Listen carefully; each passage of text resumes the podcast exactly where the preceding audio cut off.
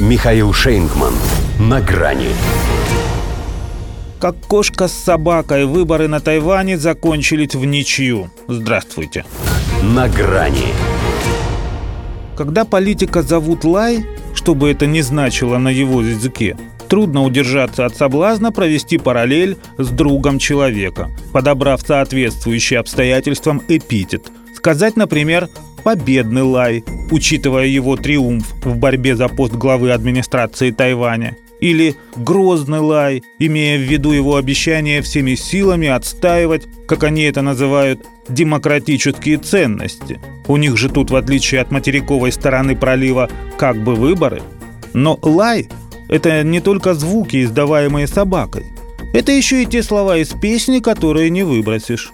Вряд ли на Тайване поняли бы, о чем речь, однако она про них. В ней же тоже вначале «лай-лай», а потом «прощай». Если вкратце, то к такому исходу и собирается свести Лай Цинде отношения с Китаем.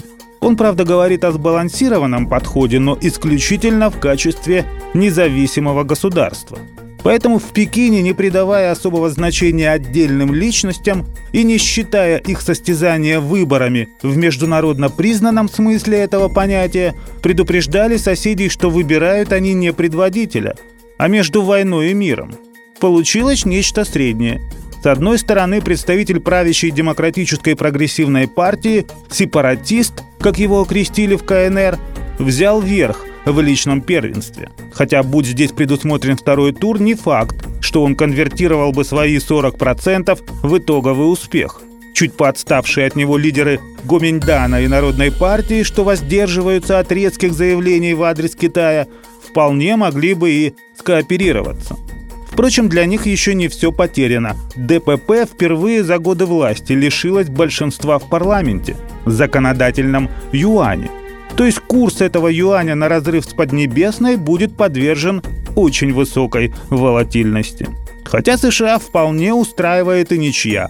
Любой резкий крен заставил бы их предпринимать экстренные меры, не исключено военного характера. А им сейчас это ни к чему. И так в трех войнах заблудились. Они, конечно, перебросили поближе к этому ТВД на базу на Филиппинах крупную партию топлива, но наверняка молились, чтобы оно не пригодилось. Сохранение статус-кво на Тайване позволяет им по-прежнему, делая вид, что они верны принципу одного Китая, делать этому Китаю нервы, продолжая создавать у него под боком свой непотопляемый авианосец. Им нужен этот лай, и чем громче он будет, тем, как им кажется, проще держать Пекин на расстоянии. В прошлом врач, политике он не очень-то и стремится не навредить. Вице-президентом снискал себе славу импульсивного деятеля, способного на резкие движения. Этот, говорят, скорее отрежет, чем станет лечить. Хотя как медик должен бы знать, что часть целого может существовать отдельно только в склянке со спиртовым раствором. Впрочем, пока здесь все штатно, что бы это ни значило. Пекин и Тайбэй продолжат жить как кошка с собакой. В том числе и потому, что для кошки главное – дом, а для собаки – хозяин.